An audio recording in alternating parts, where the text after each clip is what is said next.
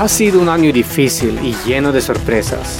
Hoy al lanzar este año académico del podcast tomaremos un paso atrás para analizar un poco qué está pasando y qué es lo que de verdad podemos hacer con la tecnología para facilitar nuestra vida durante la pandemia y ahora en 2021.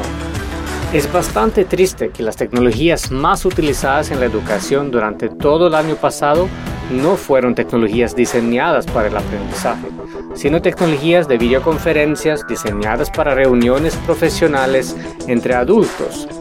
Los niños, las niñas y los jóvenes no deben estar atrapados frente a la pantalla como unos trabajadores del siglo XX esclavizados por su empleo. Los niños, las niñas y los jóvenes, ahora más que nunca, deben de tener un ambiente que libera su creatividad, su pensamiento crítico, su capacidad de resolver problemas y su habilidad de colaborar con los demás. Estas metas están fuertemente diseñadas en los currículos del siglo XXI desde hace mucho antes de la llegada de la pandemia y es ahora, más que antes, que necesitamos estas habilidades para encontrar nuevas maneras de funcionar, de aprender y de animarnos mutuamente entre niños y niñas, jóvenes, educadores y padres.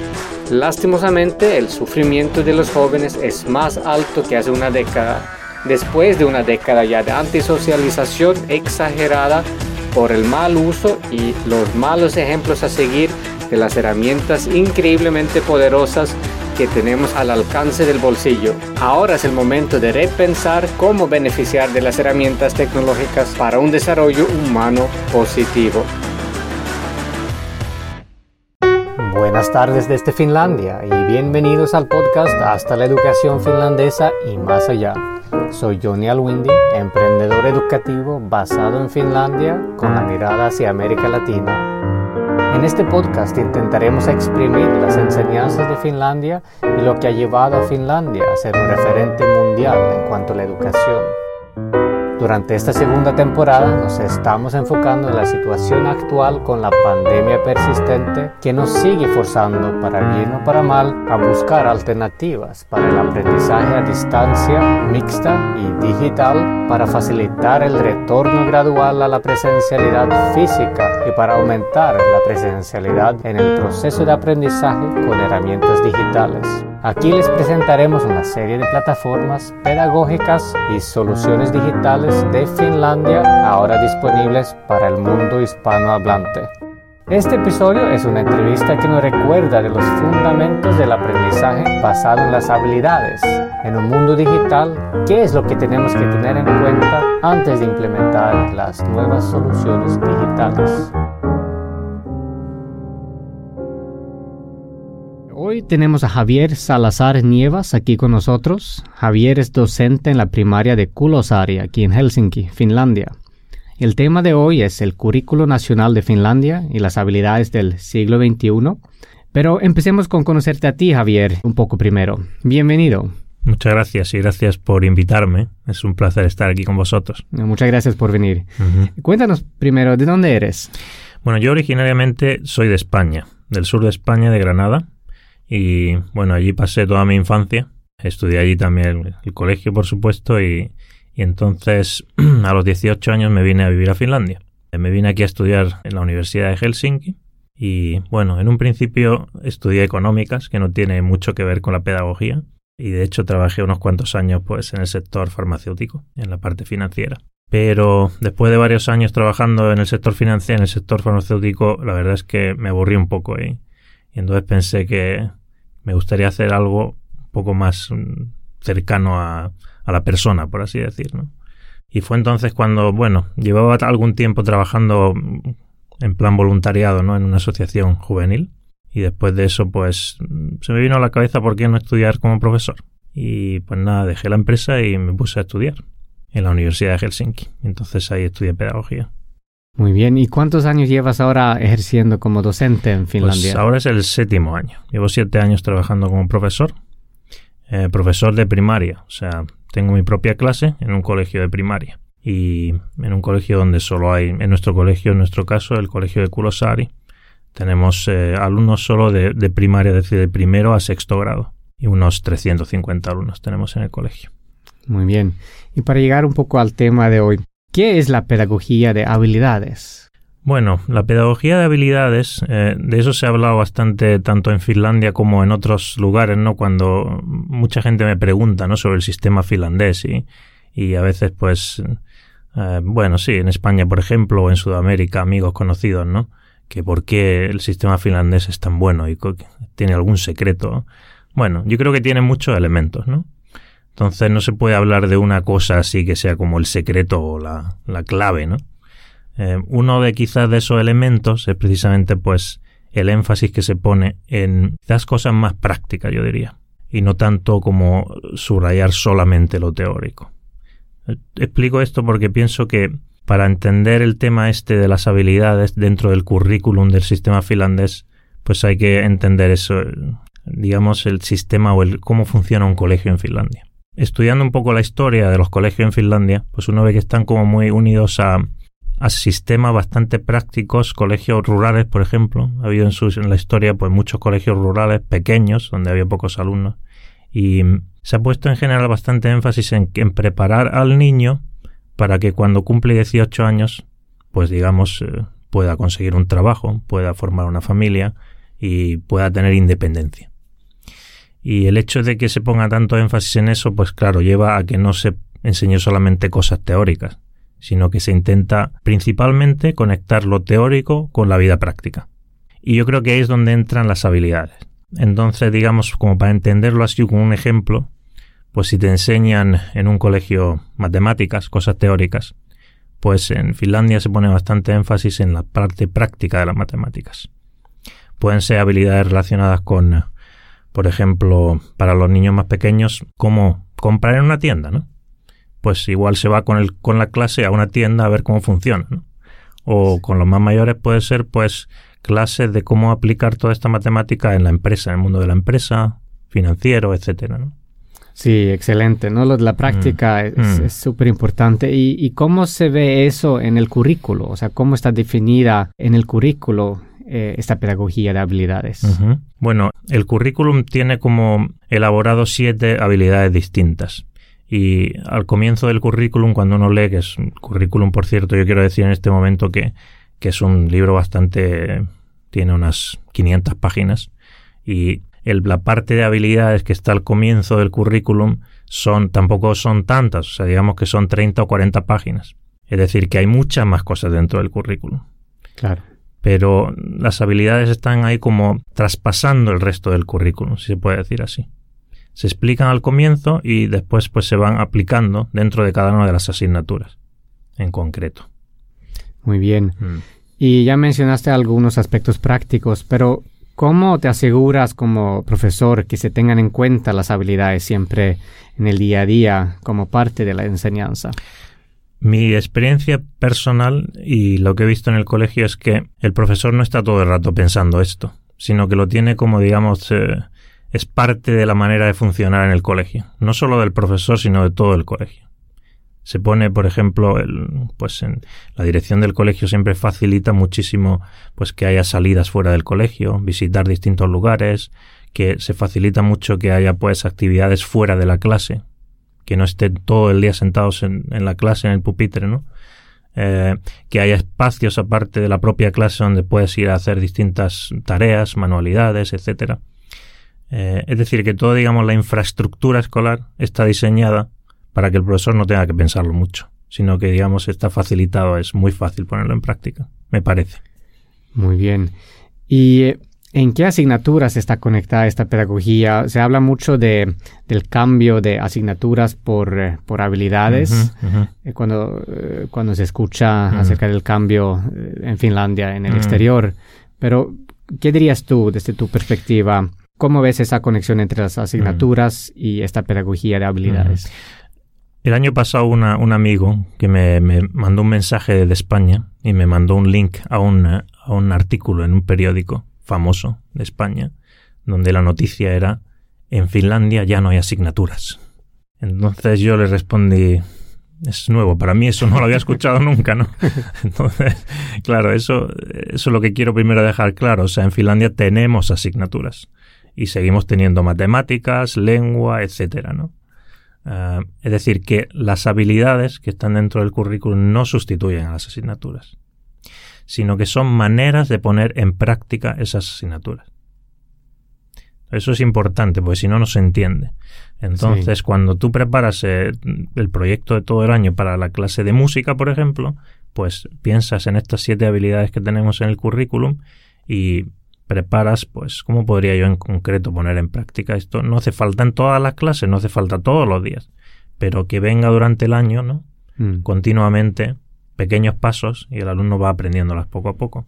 Incluso si le preguntas al alumno cuáles son las habilidades, probablemente no las sepa, porque salen como digamos sin darse cuenta dentro del currículum. ¿Y cuáles son las habilidades en el currículo de Finlandia? Porque es un poquito diferente a nivel global en diferentes países. ¿Y cuáles son las habilidades definidas en el currículo de Finlandia? Sí, cuando el ministerio hizo el, bueno, el nuevo currículum y diseñó las habilidades, pues diseñó un, digamos que dentro hizo una especie de círculo con las siete habilidades y en el centro escribió en finlandés eh, ihmisen ja kansalaisena kasvaminen, que significa pues que el centro de todas las habilidades es crecer como persona y como miembro de la sociedad. Eso es a donde todas las habilidades están dirigidas. Muy bien. Entonces, las siete habilidades que están dirigidas a esa meta, eso es bueno tenerlo en cuenta, que la meta es esa. No es otra, no, sino que precisamente apoyar o sea, al, al niño o a la niña para que crezcan primero como persona y después, pues cuando ya sean más mayores, como parte de la sociedad. Y las siete son, pues primero aprender, eh, yo no tengo la traducción oficial, no sé si hay una traducción oficial al castellano, por lo tanto la explicaré con mis palabras, claro, a ver si más o menos sale, ¿no?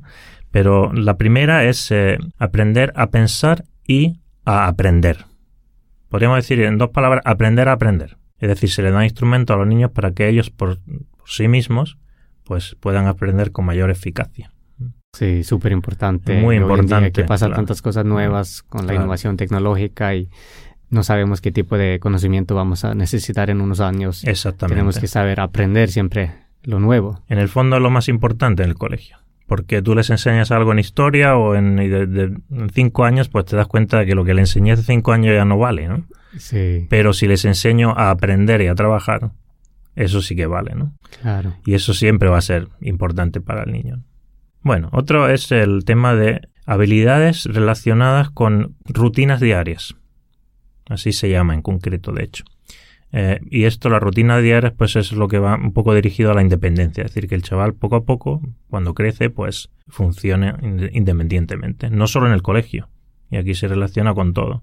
Cosas relacionadas con eh, democracia en la sociedad, con actividades extraescolares. En fin, se, se hacen desde ya pequeñitos, cuando tienen 12, 13 años, pues asisten a cursos donde pues ellos mismos hacen su empresa virtual, ¿no? Y van pues un poco practicando este tipo de cosas. Sí, impresionante, porque mm. eso sí ha hecho falta en, en el colegio, en la escuela y en el mm. sistema educativo, que está muy centrado en enseñar ciertas, ciertos conocimientos, ciertas materias, mm, mm. pero después lo que el niño hace en su tiempo libre, en, la mm. mayor cantidad de su, su vida, no se toma en cuenta o no se ha tomado en cuenta. Entonces esto es súper importante y genial que se toma en cuenta ya en, en, el currículo. Exactamente. De hecho tenemos otra de las siete habilidades, pues es precisamente eh, aprender a influir en la sociedad y a asistir, digamos, en general a, la decisión, para tomar decisiones dentro del colegio, por ejemplo, o fuera del colegio.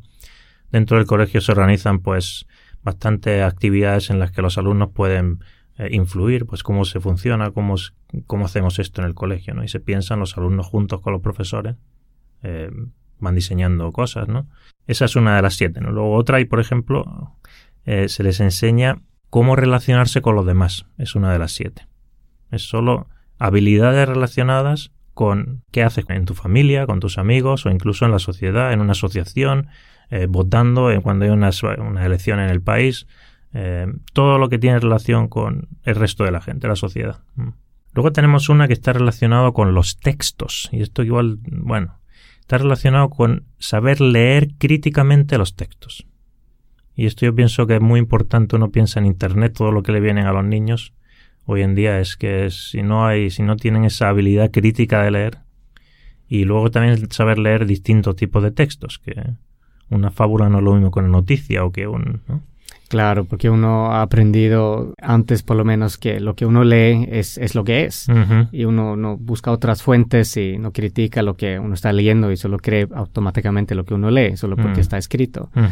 Pero entonces genial. Y en cuanto a la otra habilidad, lo de asociarse con los demás, súper importante claro. para el humano, poder no solamente vivir en el mundo tecnológico, aislándose eh, en un mundo virtual, sino para sentir ese propósito, la conexión con otros humanos. Eso no se ha enseñado en el colegio. Hay muchos niños que, que, se sienten perdidos eh, ya como adolescentes porque no tienen eh, conexión, no tienen... Y, en el mundo, digamos, rico, mm, mm. se ve más suicidio entre jóvenes que en el mundo pobre.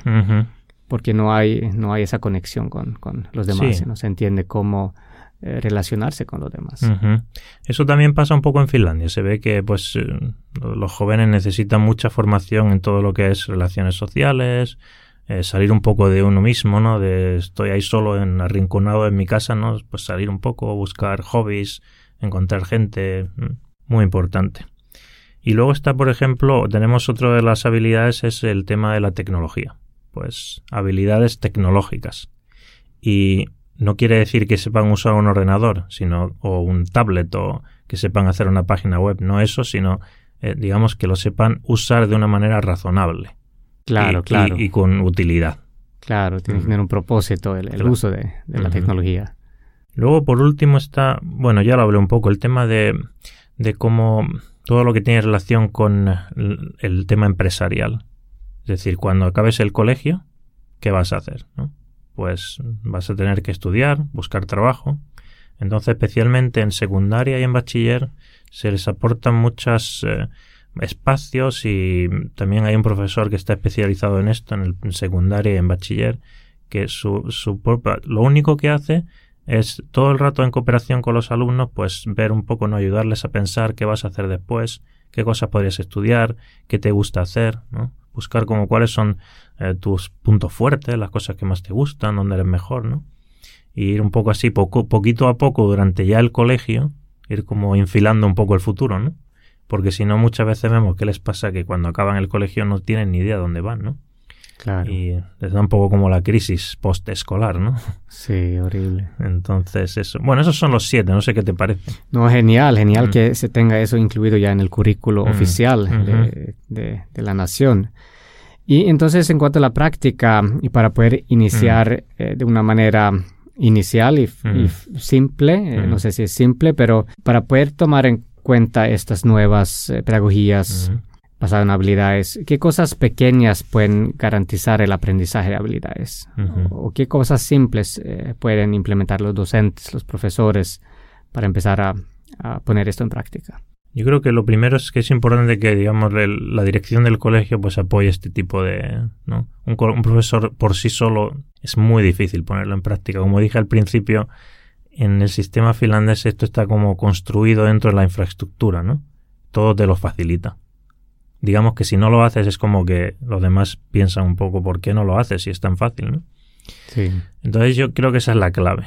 Yo partiría por eso, sería lo primero que hay que poner en práctica, que la infraestructura, digamos, el ritmo del día, eh, que no haya prisa, que haya tiempo, espacios, ¿no? Para poder hacer con, con calma cosas que igual si te centras solamente en el contenido, pues no te daría tiempo realmente. Claro. Entonces aquí una cosa que se hace es que el contenido, por ejemplo, historia o música o cualquier otra asignatura, lo importante no es el contenido de la asignatura, sino lo importante es las habilidades que aprendes cuando estudias el contenido de la asignatura. Mm. ¿Y cómo te alcanza a ti el tiempo para manejar esta nueva pedagogía? O sea, ¿está tan integrado en la infraestructura que no tienes que ni pensarlo? O, sí hay que pensarlo. ¿Hay un cambio desde hace unos años? Hay un cambio claramente y digamos que eh, también en la ciudad de Helsinki, por donde yo trabajo, pues en el colegio es parte de la ciudad, pues se nos ofrecen a los profesores muchas facilidades para asistir a, sé, pues a escuchar diversos temas, hay como sesiones para los profesores, pero aparte de eso, por supuesto, yo tengo que planearlo, si no, no sale, eso está claro. Entonces, eh, te sientas al principio de año o quizá un par de veces al año y piensas grandes líneas, no hace falta hacer un, digamos, una planificación al minuto, Pero, por ejemplo, yo suelo hacer pues, para de aquí a Navidad, ¿no? el primer semestre, pienso junto con otros profesores de primaria, de primero y segundo, donde yo trabajo en primero y segundo con los más pequeños, pues nos sentamos juntos con tres o cuatro profesores y pensamos, pues ahora ese semestre, ¿qué vamos a hacer? Pues ahora tenemos un proyecto. Esto lo más importante para nosotros, vamos a intentar fijarnos en, este, en esta habilidad. Y nos centramos en esa. Ahora, por ejemplo, tenemos eh, la habilidad esta de bueno, está un poco dentro de, de cómo uno ser persona como más así, con sabiendo cuáles son mis habilidades, mis fortalezas. Eso es lo que ahora, por ejemplo, nosotros estamos más, eh, digamos, eh, enseñando y, subrayando en primero y segundo en nuestro colegio. Y para eso hemos hecho, por ejemplo, unos muy sencillas, unas actividades para, para los niños que pueden colorear, donde pues ellos van pensando una vez a la semana, yo lo siento y les digo, venga, ahora vamos a hacer eh, el libro, hemos hecho una especie de carpetita ¿no? con, con papeles y ahora tenemos esta hora de la semana, está para eso. Y entonces ellos van pensando, pues les doy un papel, a ver, escribe ahí las personas por las que estás agradecido. Y ellos van escribiendo, ¿no? Y después tenemos una pequeña conversación, porque es importante pensar en que tú tienes personas a las que pues les puedes estar agradecido, ¿no? O son detalles, ¿no? Y después hay conversación durante toda la semana, ¿no? Sí, excelente, pero hay ese tipo de detalles que podrías recomendar a profesores eh, en América Latina o en el mundo eh, eh, hispánico que podrían, digamos, mejorar su forma de, enseñar o facilitar su forma de implementar nuevas pedagogías como, como están en, habilidades. Sí, yo, yo lo que les propondría es que si, si quieren, por ejemplo, tienen, no hace falta tener todas las siete habilidades del sistema finlandés. Igual, pues en un país de Sudamérica o, o en España, pues las habilidades que se necesitan son otras. Son parecidas o otras, ¿no? Lo importante es tener claro cuáles son los objetivos, ¿no? Y una vez que tienes claro ese objetivo, yo recomendaría sentarse efectivamente a planificar un poco y coger una o dos, tomar, pues vamos, estas dos van a ser ahora este año, por ejemplo. Y en cada asignatura pensar muy concretamente, no, pues cómo se van a ver estas dos o esto, o esta solo una este año, pues cómo la voy a implementar en la clase de música, cómo la voy a implementar en la clase de lengua, de lengua, en la de mm. matemáticas, ¿no? Y nosotros también a veces lo que hacemos son a veces damos clases que no tienen nada que ver con ninguna asignatura, sino que son solamente para la habilidad. Sí. No, no siempre, pero digamos una vez al mes o algo así. Y, esas clases, digamos, que unifican todo lo que se ha ido enseñando durante ese mes en las distintas asignaturas. Lo subrayan y como lo resumen, ¿no? Y así le queda como más claro al, estudiante. Eso podría ser una metodología, por ejemplo. Perfecto, perfecto. Muy bien, tomemos una pausa y seguimos con más detalles eh, en la próxima sesión. Perfecto. Muchas gracias por habernos acompañado en esta sesión. Esta entrevista con el profesor Javier Salazar Nievas fue organizada en colaboración con la editorial finlandesa Edita Publishing, que resume muy bien el fenómeno finlandés en el libro Phenomenal Learning from Finland de la investigadora y pedagoga Kirsti Lonka.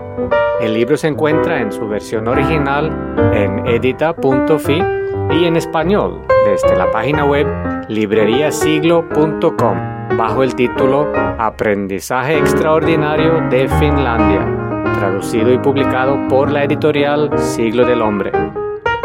Para conocer más de plataformas certificadas pedagógicamente de Finlandia y disponibles para el mundo hispanohablante, asegúrate de suscribir al podcast en cualquiera de las aplicaciones móviles que manejan podcasts para estar al día de próximos episodios y nuestras recomendaciones actuales desde Finlandia para el mundo hispanohablante.